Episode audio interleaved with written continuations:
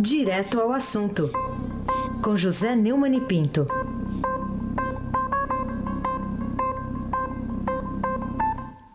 Bom dia, Neumann, como vai? Bom dia, Carolina Ercolim, tintim por tintim, bem, muito bem, e você, vai bem? Eu vou bem. Ah, que beleza. Bom dia, Almirante Nelson e o seu pedalinho. Bom dia, Diego Henrique de Carvalho. Bom dia, Moacir Biasi. Bom dia, Clã Bonfim, Manuel Alice Isadora. Bom dia, ouvinte da Rádio Eldorado FM 107,3. Carolina Ercolim, tintim por tintim. Vamos começar com o que você tem a dizer, qual a sua opinião sobre a decisão da presidente do Superior Tribunal de Justiça, Lorita Vaz, que, na sua resposta ao Ministério Público Federal, considerou superada aquela celeuma criada pelo desembargador plantonista de Porto Alegre, o Rogério Favreto, ao mandar soltar Lula no domingo, dia 8 de julho passado. Carolina, é, você é testemunha. Eu falei para você aqui, para os ouvintes do Eldorado, que eu é, aplaudi com muito entusiasmo a decisão é, da ministra Laurita Vaz, é, presidente do Superior Tribunal de Justiça, do plantão, é, em que chamou o desembargador aloprado, Rogério Favreto, às falas, um despacho sensacional. Eu só é, acho que o pedido do Ministério Público Federal não está superado porque a questão não foi superada. E, em segundo lugar, não há superado a seguinte questão: o Brasil está morrendo, Carolina. O Brasil está numa crise agônica e a justiça fica cuidando dos seus códigos, eh, das suas senhas burocráticas e deixando o Brasil agonizar. Eh, o que é que a justiça podia fazer? Podia, por exemplo, a Laurita Vaz ter aproveitado esse pedido da Raquel Dodge. A gente, inclusive, elogiou aqui as mulheres. Até cumprimentei você por causa da Laurita, por causa da, da Raquel Dodge. E ela podia aproveitar isso, então, e definir quem é, que é ou não é candidato. Nós estamos a três meses da eleição. Essa eleição presidencial e as gerais, né? Elas são consideradas é, uma é, saída possível da crise com um presidente legítimo, com governadores legítimos. Mas não, a, a justiça fica cuidando dos seus privilégios corporativos, né? é, defendendo os seus é, auxílios moradia, auxílio paletó, em vez de. Afinal de contas, o, o, o presidenciável, o pré-candidato que aparece pelo lugar nas pesquisas, o Lula da Silva, ele vai poder ser candidato? Até quando vai ficar essa enrolação que o eleitor não fica sabendo, à espera de decisões judiciais, quando a decisão podia ser tomada de uma forma muito simples? O Supremo se reunia, ou então a Laurita reunia lá o TSJ e depois ia para o Supremo e decidia. Afinal de contas, o que vale é a lei da ficha limpa ou é a chicana eterna dos cinco minoritários do Supremo que ficam é, dando decisões contra a jurisprudência da possibilidade de prisão após condenação em segunda instância? Isso é revoltante, porque os poderes todos estão alienados, não há um candidato que possa ser apontado, assim como um candidato que atenda a essa demanda de justiça, e, e, e a necessidade de corrigir as distorções das contas públicas para seguirmos em frente, e continua tudo atolando, empurrando o pé mais na lama, porque por falta de uma iniciativa. Então, eu acho que está tá sendo perdida a iniciativa da justiça mostrar o seu valor. E, e, continua perdendo muito prestígio popular por causa disso, Carolina Ercolim, tintim por tintim. A gente tem a notícia hoje aqui no Estadão que o corregedor do Conselho Nacional de Justiça, o João Otávio de Noronha, intimou os desembargadores Rogério Favreto e João Pedro Gebran Neto, lá do TRF4, e também o juiz federal Sérgio Moro para prestar informações sobre esse episódio aí no, no domingo que a gente está falando. A seu ver, essa, essa atitude é adequada? É mais uma atitude corporativa da justiça que vai dar em nada. Tudo que o, o desembargador Noronha pode é, pode descobrir, né? É, é, é, nós já sabemos, está no noticiário. O Favreto fez uma lambança, é, chamou o Moro às falas, o Moro é, reagiu, o Gebran entrou na ação e, por fim, o Thompson é, Flores resolveu e a Laurita veio definitivamente. O que o Noronha tem que investigar e a nação espera que ele faça, é, em primeiro lugar, houve um conluio entre os três patetas, é, Paulo Teixeira, o Paulo Pimenta e o Vadir Damus, com o Rogério Favreto? Como é que foi feito esse tramor, essa tramóia? Isso tem que ser apurado. Essa é que é a verdade dos fatos. Não ficar. Não, tem, tem oito, é, oito processos né, abertos contra o, o Favreto e mais dois contra o Moro, né? Essa divisão eterna, Fla-Flu. E aí lá vai ele decidir uma coisa que vai pela corporação, longamente discutida e não vai dar em nada. Ah, isso aí se chama Miguel. A justiça está dando uma de Miguel. O desembargador, corregedor, está dando uma de Miguel. Todo, tudo que ele vai apurar e pode até divulgar, nós já sabemos. Nós queremos saber o seguinte: qual foi o truque, qual foi a maracutaia, qual foi a tramóia é, desse, desses três patetas, que, aliás, foram até mesmo desautorizados pela defesa do PT no dia em que, ontem também, né, em que o, o, o, o desembargador Humberto Martins, vice-presidente do STJ, disse que consultou o advogado do Lula a respeito de determinado habeas corpus, não esse especificamente, e os advogados do Lula, o advogado Cristiano Zanin disse que não, habeas corpus do Lula só aquele que for é, destinado lá da, da, da defesa. Agora, o, o desembargador Noronha está perdendo tempo com, com lorotas corporativas. Carolina Ercolim, tintim por tintim. Ah, agora, você acha que o, o vice-presidente lá do, do STJ, o desembargador Humberto Martins, teve razões técnicas para negar mais um pedido para que o Lula seja autorizado a dar entrevistas lá na, na sede da PF em Curitiba? É, foi feito um pedido é, para que o Lula pudesse dar entrevistas na cela de Estado-Maior em Curitiba, onde ele está preso, eu acho que ele já devia estar na cadeia faz tempo, e a juíza, a sua xará, Carolina Lebos, a juíza da 12ª Vara Criminal, a juíza de execuções penais lá de Curitiba, negou. Então, a defesa do Lula recorreu ao Superior Tribunal de Justiça e o desembargador Humberto Martins, que eu citei até na resposta anterior, deu uma resposta negativa. É, é, essa é outra coisa. A aparência que fica aqui na sociedade é que a cúpula da justiça não faz outra coisa a não ser é, lidar com essa questão dessa prisão do Lula. O Brasil é uma das maiores populações carcerárias do mundo, tem um inferno presidiário. Aliás, ele devia estar cumprindo pena nesse inferno presidiário, é para isso que são condenados, né? Mas esses presos estão todos abandonados, ninguém pensa neles, e tudo que se pensa agora no. A cúpula judiciária não tem mais nada, o Brasil numa crise, 24 milhões de desempregados e desiludidos, e o Brasil só quer saber do conforto do Lula na sala do Estado-Maior. Estava na hora de acabar com, é, acabar com essa eternidade de ficar mandando é, esse tipo de habeas corpus é, o tempo inteiro, por quaisquer motivos, por pretextos. Essas chicanas já deviam ser interrompidas é, na, na, recepção é, nos, nos, tribunais, seja o TRF4, seja o STJ, seja o STF. Carolina Ercolim, tintim por tintim. Outro destaque que a gente traz hoje é essa movimentação do centrão mais à direita e não mais à, à esquerda, como estava propenso ontem. A gente falava sobre aqui, cada dia essa biruta vai para um lado.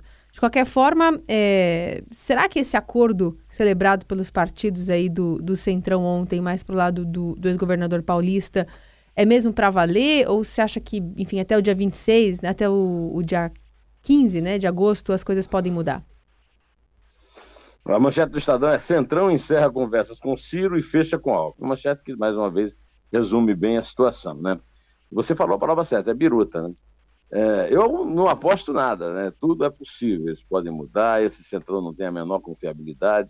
Eu só acho que é o seguinte, está, o, o Alckmin está ganhando um tempo de TV do qual ele não precisa, é, porque ele tem um, o PSDB tem tempo suficiente para fazer a campanha dele, e está ganhando um problema, uma complicação terrível, que é, esse Centrão é muito comprometido na Lava Jato e é muito comprometido com o governo Temer, que é um fracasso monumental. Então, isso vai é, colar a, uma, um, certo, é, um certo passe né, do, do governo Temer na lapela do tá, problema dele ele que está fazendo essa opção. Vamos ver que consequências isso vai ter é, na, nas eleições aí. Vamos ver, Carolina Colim, tintim por tintim. Então tá. Bom, como é que ainda é possível que se tenha descoberto que o ex-articulador político do Temer, Jadel Vieira Lima, do MDB, e o ex-senador Luiz Estevão, né, que também pertence a uma longa galeria dos acusados do MDB, que continuam filiados inclusive ao partido, ainda gozavam de regalias ilícitas lá no presídio da Papuda, né, onde ambos cumprem prisão, cumprem pena é, por corrupção e tenham sido por isso transferidos das celas que ocupavam e isolados em outras, agora individuais. É, nessa é a crônica permanente da lambança anunciada. É, o Brasil é um país que realmente não tem jeito. É o país é, no qual nós testemunhamos que o, o Luiz Estevão que foi condenado por uma maracutaia na construção de um prédio do Tribunal é, de Justiça, da Justiça Trabalhista, aqui aí pertinho do Estadão, na rua. É, na rua. Como é que chama a rua? Marquês de São Vicente, né? É, famosa, o famoso prédio do juiz Lalau, do juiz Nicolau, né? Uhum. E também ele, que é acostumado com empreitadas, né? ele é um construtor, construiu uma cela privilegiadíssima para a fina flor da política eh, brasileira, federal, que, está, que é recolhida depois da, do, do mensalão e do petrolão é, no, no, presídio da Papuda, em Brasília. Né? O, ele está no MDB ainda até hoje, apesar disso tudo. O MDB é um partido que não tem jeito, assume mesmo os seus bandidos de estimação. O, o Jadel Vieira Lima, que foi ministro de grande confiança da equipe muito próxima do Temer, também foi flagrado com 51 milhões de reais em espécie em um apartamento no centro da Bahia e está lá gozando, foi descoberto agora, depois de todas as denúncias, gozando benesses iguais às que o Sérgio Cabral eh, gozava lá em Bangu, antes disso em Benfica. Quer dizer, é a história do Brasil desigual, do Brasil que não cumpre o, o, a determinação constitucional de que todos são iguais perante a lei, né? É um absurdo isso, um absurdo não inclui o Lula. O Lula está numa sala de Estado maior, é condenado a 12 anos é, e meio, é, de 201 mês é, de prisão por corrupção e lavagem de dinheiro, e não está cumprindo pena como tem que cumprir. Ele é um preso comum, cometeu crime comum nas cadeias comuns. Carolina Ercolim, tintim por tintim. Queria saber a sua opinião sobre é, a postura de apoio à brutal é, ditadura do sandinista Daniel Ortega lá na Nicarágua, que o Partido dos Trabalhadores não consegue esconder. Tem algo a ver com essa cumplicidade que esse grupo que derrubou o Anastácio Somoza há 39 anos, demonstrada pela participação de Lula nas campanhas dele e da mulher, chegando até ao empréstimo né, do João Santana, um marqueteiro já conhecido do PT? É, veja, uh, o, o Daniel Ortega é também uma espécie de comprovação de que a América Latina, principalmente a América Central, mas também a América do Sul, nós outros, é, não tem jeito, não tem solução, né? É, ele derrubou os sandinistas, né? Que vem do Sandino, um guerrilheiro nicaragüense que morou no México no tempo do Lázaro Cárdenas, né? é, do, que o sandinista Daniel Ortega emprega hoje os mesmos métodos. A comemoração do 39 ano da queda do Somoza foi feita com métodos somosistas, né? digamos. Ele reprime, mata a população, a, a, os depoimentos são trágicos. E essa história da América Central é uma história das repúblicas bananeiras ligadas às empresas de frutas dos Estados Unidos e agora ligada à esquerda internacional, incluindo o PT, que se eh, enfilera com eh, eh, o Nicolau Maduro, o, o, o Evo Morales e o doutor Raul Castro. O PT é uma vergonha que o PT se pretenda um partido democrático e não se junte a, a, a grande comoção e a, grande mobilização internacional contra a crueldade. Até a ONU, a qual o PT vive apelando aí pela liberdade do Lula, já se pronunciou a respeito do absurdo é, que é essa repressão do, do, do Daniel Ortega à, à, à, oposição e a necessidade agora, um clamor mundial, a necessidade de novas eleições na, na Nicarágua. É Nicarágua, é El Salvador, todos esses lugares onde a esquerda assumiu o poder na, na América Central, tiveram ajuda do João Santana. Por exemplo, o João Santana, quando ele foi, quando foi determinada a prisão dele, ele estava numa campanha em El Salvador, lá do lado da, da Nicarágua, para o Funes, que também é um amigo do Lula e um apoiado pelo PT dos tiraninhos, que, que ah, esses caras que elegem a mulher, né, seguindo as velhas tradições patrimonialistas, paternalistas e machistas é, da esquerda cucaracha. Bom, Carolina queria, Ercolim, tintim por tintim. queria falar contigo também ainda na área internacional.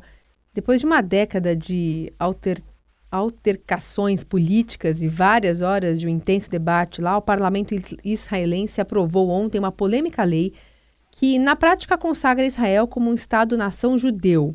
Essa decisão foi bastante festejada por apoiadores como histórica e denunciada pelos críticos como discriminatória, racista e um golpe contra a democracia. Queria saber o que, você acha disso. Eu não tenho a menor simpatia pelas guerrilhas árabes, os caras que têm assassinos é, que são também suicidas, mas é, esses assassinos, é, os terroristas é, suicidas é, dos, dos, palestinos, dos árabes em geral, só têm estimulado a sua ação com uma decisão estúpida, espúria, uma decisão sem o menor sentido da maioria direitista radical fascistoide lá que manda no parlamento de Israel. É, essa notícia é um balde de alga fria em quem acreditava que fosse possível predominar alguma racionalidade naquele pedaço sangrento do mundo há muitos séculos. Pelo amor de Deus, uh, será que uh, Jeová e Alá também estão brigando, Carolina Ercolim, e não veem a situação dessa para acabar com esse tipo de decisão uh, que só estimula o morticínio, a mortandade? Carolina Ercolim, tintim por tintim. E queria falar contigo também sobre essa é, notícia da prisão né, do, do médico Denis César Barros Furtado, conhecido como Doutor Bumbum, é, e da mãe dele. Eles foram presos ontem. Aliás, depois que eles estavam no shopping, né? Alguém avisou a polícia, reconheceu ele, eles, né? Ele e a mãe. E aí eles foram levados à, à, à delegacia lá da Barra. E quando foi se explicar, enfim, dizer por que que é, aconteceu, o que ocasionou a morte dessa, da, da Lilian, né, da Lilian Calisto, ele atribuiu que foi, olha, uma mera fatalidade, né, não, tem, não tinha nada a ver com o caso dele fazer esse procedimento dentro do próprio apartamento lá na Barra. O que, que você acha dessa explicação? É, esse é um típico caso de picaretagem, né? Um picareta que pratica a medicina mesmo sendo médico, mas sem a menor segurança para os pacientes, né, não opera em hospitais, para ganhar muito dinheiro, tanto que ele, é, ele vive exibindo riqueza. Né? É, além de picaretagem, ele, ele, ele, traz de volta essa tradição. Tudo o que acontece de trágico é resultado de fatalidade. O prédio que pegou fogo no, no centro de São Paulo, ali na, perto do Lago do Paissandu, é, os viadutos que caem, tudo, tudo é fatalidade. Agora entra um picareta é, com a ficha que esse sujeito tem para falar em novamente fatalidade. É um uso abusivo da fatalidade. O destino não tem nada a ver com isso. E ele tem que ser punido, ele vai ter que responder. Aliás, parece que o advogado também é picareta, o advogado também é, tem sido é, alvo da justiça e da polícia, lá no Rio Polícia, que cometeu a maior mancada quando não foi investigar uma denúncia semelhante a essa que podia ter evitado a morte dessa moça. Mas, o, o... Carolina, eu queria voltar ao começo do comentário e fazer uma homenagem ao plantonista aloprado é, Rogério Favreto, relembrando um velho sucesso da Jovem Guarda, é do meu tempo, viu? O meu amigo, querido amigo Eduardo Araújo, Goiabão, homenagem a alguém está chamando nas redes sociais de cara de rato, Rogério Favreto. Almirante Nelson, só na caixa. Cara de rato?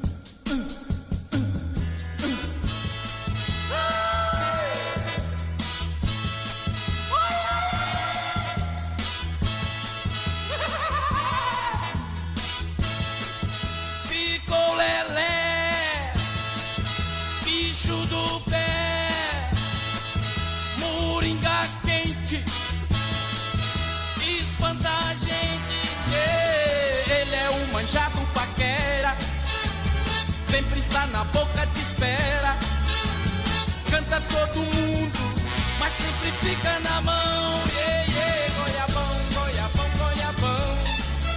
Goiabão, goiabão, goiabão. Goiabão, goiabão. Bom, vamos contar e vamos desejar um excelente fim de semana, pelo visto, com sol e muito a seco. Aliás, está belíssima a foto de Cantareira va- esvaziando na primeira página. O nível do Cantareira cai na primeira página do Estadão de hoje. Mesmo assim, quer dizer, vamos aproveitar o sol e tentar suportar essa secura que está terrível. É verdade, também para mim. Eu sou diabético, então sofro muito com isso. Aliás, só que você falou em Pode foto. contar, Carolina. Você, você falou em foto, da- tem uma foto também do desse doutor Denis aqui na, na capa do Metrópole.